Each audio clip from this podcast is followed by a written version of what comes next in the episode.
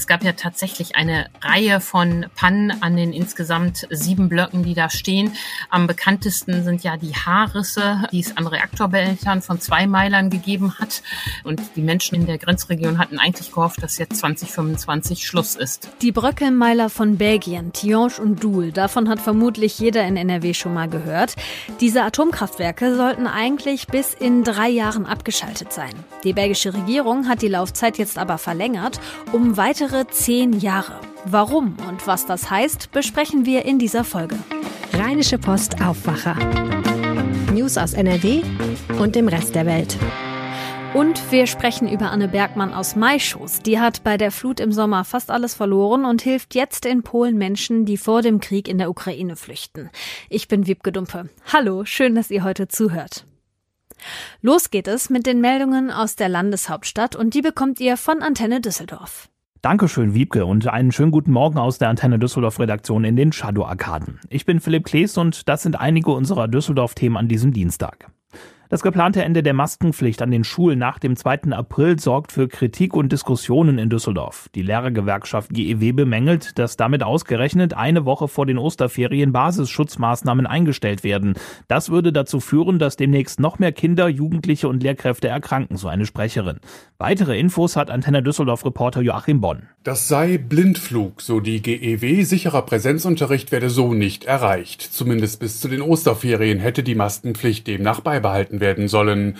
Der Philologenverband in Düsseldorf sieht das ähnlich. Eine Sprecherin befürchtet, dass Klassenarbeiten oder auch Urlaubsreisen gefährdet sein könnten.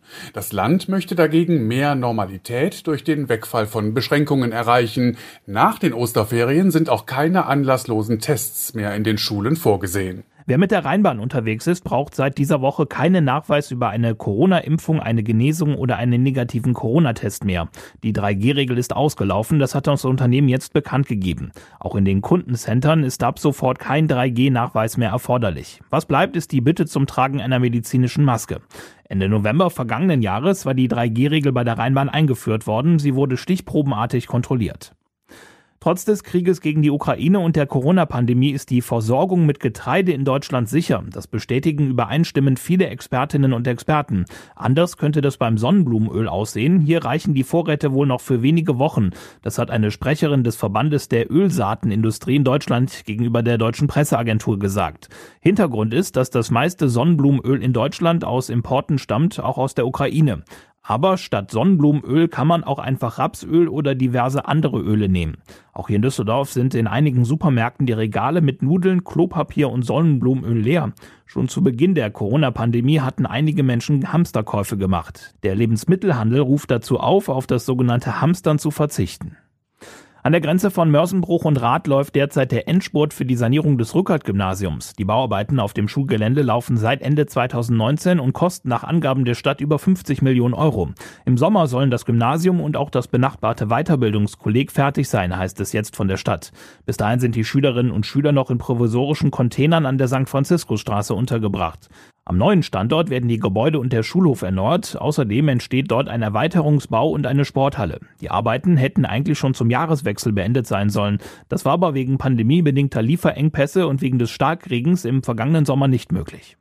Die Antenne Düsseldorf Nachrichten nicht nur im Radio und hier im Aufwacher Podcast, sondern auch online auf antennedüsseldorf.de und auch in unserer neuen App. Die findet ihr im Google Play und auch im Apple Store.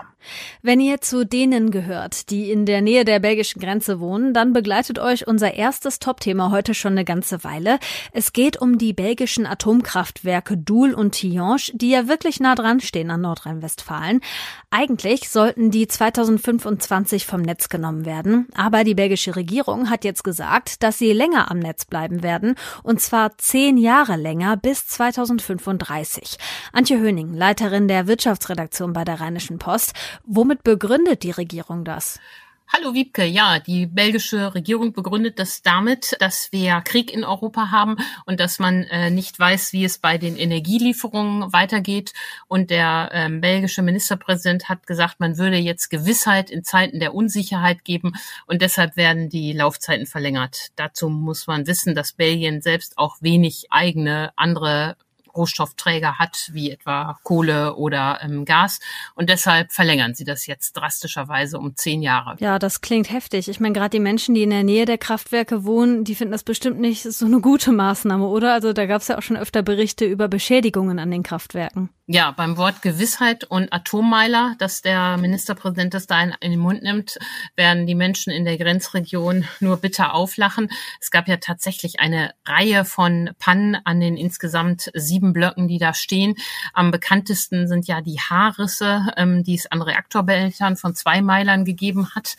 Das sorgt ja seit Jahren für Ärger und Sorge. Ähm, Bröckelmeiler heißen die Meiler ja auch deshalb im Volksmund.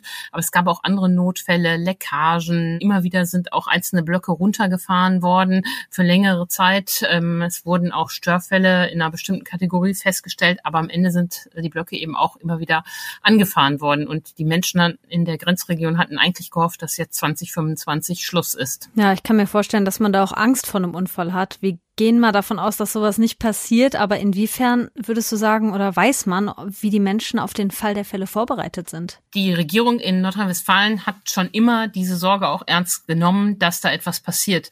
Denn interessanterweise ist ja kein einziges deutsches Atomkraftwerk so nah an Nordrhein-Westfalen wie diese belgischen. Und solche Serien von Pannen hat es in deutschen Atomkraftwerken nie gegeben.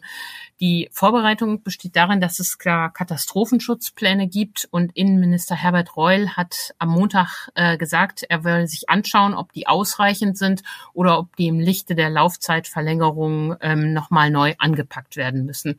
In diesen Plänen steht zum Beispiel drin, dass im Notfall die Menschen gewarnt werden müssen, dass sie kein Gemüse mehr essen sollen, aber eben auch, dass äh, Jodtabletten ausgegeben werden, beziehungsweise die Aufforderung kommt, dass man die jetzt einnehmen soll. Und dass es nicht irgendwie eine durchgeknallte Debatte von Anti-Atomkraftphobikern ist, äh, sieht man auch daran, dass in der Grenzregion Aachen ja vor einigen Jahren schon erstmals Jodtabletten ausgegeben wurden, die man für den Ernstfall in die Apotheke legen soll, in die Hausapotheke, wenn die Auf Aufforderung kommt, soll man sie nehmen, um die Schilddrüse ähm, zu sättigen mit diesem Jod, damit kein radioaktives Jod aufgenommen werden kann. Wir betonen das jetzt an der Stelle mal sehr deutlich. Es ist nicht so, ne? Also die müssen das jetzt noch nicht nehmen. Wir haben den Ernstfall nicht. Es sind nur Vorbereitungen, ne? Um Gottes Willen. Das sind Vorbereitungen und erst, falls es zu einem Unfall käme, falls dann die Aufforderung durch die Behörden käme, sollten die Menschen dies tun. Um Gottes Willen. Gar nichts ist gerade passiert. Man ist nur ähm, besorgt, dass diese alten Meiler jetzt länger laufen dürfen. Du hast gerade ganz am Anfang gesagt, dass Belgien keine großartig anderen Energieressourcen hat quasi. Also die sind sehr abhängig von den Atomkraftwerken. Kriegen wir auch Energie von da? Ja, also ganz Europa hat ja eine gemeinsame Kupferplatte, wenn man sich das mal so plastisch vorstellen darf. Und man kann den Elektronen ähm, nicht ansehen, woher sie kommen. Also theoretisch kann der Strom, den wir aus der Steckdose bekommen, auch belgischer Atomstrom sein. Das ist nicht ähm, auszuschließen. Wenn hier wenig Wind ist und wenig Sonne, müssen wir auch Strom aus anderen Ländern und gerne aus den Atomländern Frankreich und Belgien importieren. Jetzt haben wir natürlich diese Ausnahmesituation mit, mit Russland und der Ukraine und dem Krieg und so. Im Endeffekt ist aber ja die Strategie schon länger so, dass man weg will von der Atomenergie. Was sagt denn unsere NRW-Politik jetzt dazu, dass Belgien diesen Weg geht und die Laufzeit verlängern will? Ja, das war interessant. Ich habe ja mit meiner Kollegin Sina Zerfeld und Maximilian Plück das äh, Stück recherchiert und die Minister haben alle einen anderen Zungenschlag. Herr Pinkwart, der Energieminister, betont, das sei eine souveräne Entscheidung der der belgischen Regierung. Er selber hätte sich ja für Deutschland auch eine Laufzeitverlängerung gewünscht. Das haben ja nur die Atomkonzerne nicht gewollt, weil es da ähm, große Hürden gibt mahnt allerdings auch Sicherheit an. Und die Umweltministerin Ursula Heinen-Esser nimmt diesen Punkt ähm, ganz in den Fokus und sagt, also es äh, muss zwingend darauf geachtet werden, dass der Bevölkerung auch in Deutschland nichts passiert. Und sie will nun auch eine grenzüberschreitende Umweltverträglichkeitsprüfung veranlassen. Das ist halt das, was sie in ihrer Hand ab hat. Das finde ich gut, dass sie das so macht. Allerdings muss man sagen, dass äh, NRW-Regierung, egal welcher Farbe sie entstammen, schon immer was versucht haben, gegen die belgischen Meiler zu unternehmen und damit oft gescheitert sind. So kamen die Brennelemente für die belgischen Meiler aus Lingen und Gronau. Und es ist weder NRW noch dem Bund gelungen, diese ähm, Exporte zu stoppen. Aber es wäre ja toll, wenn Frau Heinen-Esser wenigstens Druck nochmal machen könnte, um die Auswirkungen für NRW zu überprüfen. Ja, das klingt jetzt so ein bisschen so, als wäre das einfach ein Versuch, wo man noch nicht genau weiß, wo der hinführt, oder? Ja, das kann sein. Das Grundproblem ist, dass man eine ähm, Technik hat, die auf der einen Seite relativ klimafreundlich ist, die keine heimischen Ressourcen braucht. Darum hat sie ja auch so viele Fans in Belgien und Frankreich. Aber dass es eben Problem ist, wenn diese Technik, diese Technologie nicht mit dem ordentlichen Sicherheitsbewusstsein und Absicherung gehandhabt wird. Und das scheint in Belgien der Fall zu sein, wie die lange Kette von Vorfällen zeigt. Die belgische Regierung hat angekündigt, die Atomkraftwerke im Land erst 2035, also zehn Jahre später als geplant vom Netz zu nehmen. Die Infos dazu hatte Antje Höning. Danke dafür. Vielen Dank, Wiebke. So, Jetzt sprechen wir mal über eine Geschichte, die Mut macht. Anne Bergmann ist 24 und sie kommt aus Maischoß. Das ist eine Gemeinde im Ahrtal, die im letzten Sommer ziemlich stark von der Flutkatastrophe betroffen war. Auch Anne musste sich vor den Wassermassen retten und obwohl bei ihr auch heute die Situation immer noch alles andere als leicht ist, ist Anne in eine kleine polnische Stadt in der Nähe der Grenze zur Ukraine gereist, um da Menschen zu helfen, die vor dem Krieg in der Ukraine fliehen. Claudia Hauser, Reporterin bei der Rheinischen Post, hat mit ihr gesprochen und redet jetzt mit mir im Aufwacher über die Geschichte. Claudia, was macht Anne Bergmanns Geschichte denn so besonders? Sie lebt mit ihrer Familie in Maischas im Ahrtal und hat im vergangenen Sommer bei der Flut schwere Verwüstungen auch miterlebt. Sie lebt da mit ihrer Mutter in einem Haus, die Mutter in der ersten Etage, sie in der zweiten. Und das Wasser stand eben bis zur zweiten Etage hoch. Die wohnen auch ziemlich nah an der A. Und die Mutter konnte sich mit den beiden Hunden und dem Lebensgefährten gerade noch hochretten in die Wohnung von Anne Bergmann eben, von ihrer Tochter. Und so haben sie, äh, also sie, sie stehen jetzt immer noch im Rohbau quasi. Es, es sind im Moment keine Handwerker zu bekommen. Gibt auch immer noch Materialmangel. Und ähm, das Ahrtal steht ja gerade auch insgesamt nicht mehr so im Fokus, was irgendwelche Hilfen angeht und die sind da so ein bisschen auf sich allein gestellt. Und so hat sie jetzt einen Kleinbus organisiert mit Hilfsgütern und ist losgefahren nach Polen, weil sie sagt, sie kann gerade zu Hause sowieso nichts machen, weil sie da eben äh, auf die nächsten Handwerker erst warten müssen. Ich finde das total stark, also dass sie die Kraft dazu hat, da noch Hilfe zu leisten.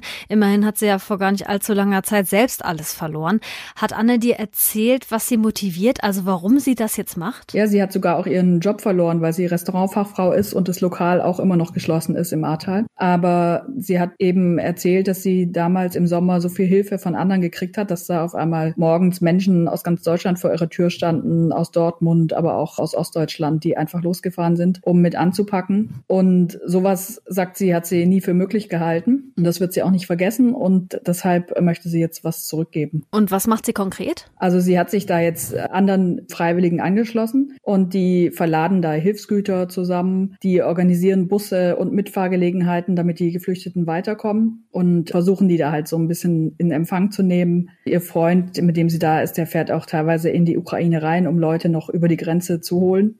Und genau, das ist das Hauptsächliche, was sie da machen. Also die verständigen sich ähm, auf Englisch, aber auch mit Google Translate, auch mit Händen und Füßen, wie sie sagt, und gucken halt, was jeder braucht und organisieren eben auch immer wieder neue Hilfstransporte. Da, wo sie jetzt ist, das ist ja in der Nähe der Grenze, ne?